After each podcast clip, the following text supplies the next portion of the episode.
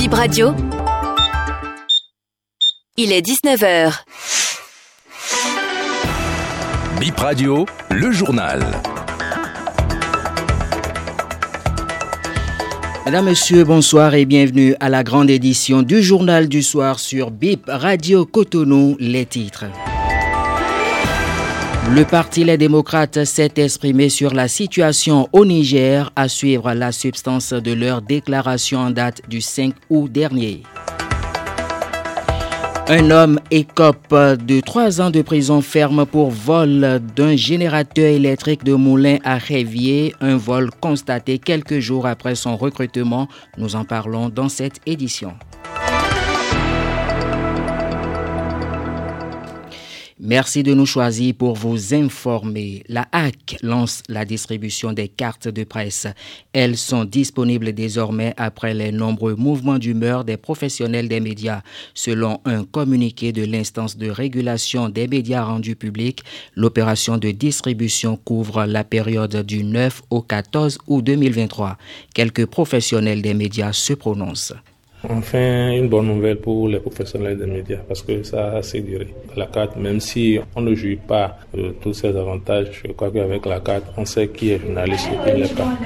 Il y a des événements sur lesquels on se rend sans la carte, on n'est pas aussi identifié que cela. Donc, avec cette nouvelle, je crois que les professionnels des médias sont beaucoup plus aguerris dans leur travail. C'est un soulagement du fait que c'est la carte qui permet d'identifier qui est journaliste et qui ne l'est pas.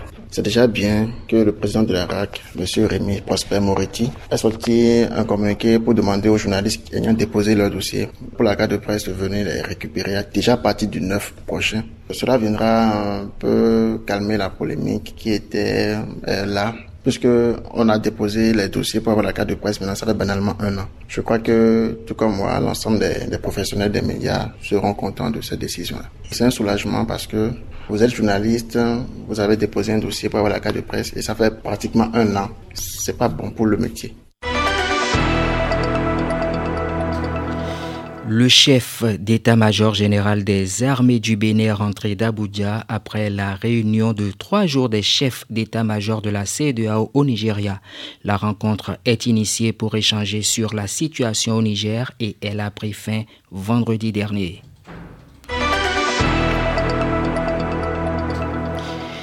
Et puis nous parlons à présent de la réaction du parti Les démocrates sur la situation au Niger. C'est à travers une déclaration en date du 5 août.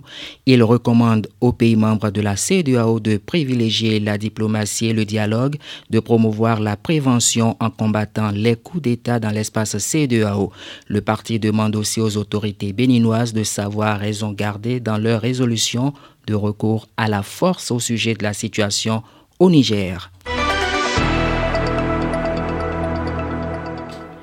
On aborde cette actualité en titre Trois ans d'emprisonnement ferme pour un jeune. Il aurait orchestré le vol d'un générateur électrique de moulin à Révier. C'était un employé du moulin. Selon la victime, le vol a été constaté moins d'un mois après son recrutement. Puis le jeune homme, la vingtaine, s'est enfui. Il a été condamné par le tribunal d'Abomey-Calavi vendredi. Ainsi s'achève cette édition de BIP Info 19h que nous vous remercions d'avoir suivi.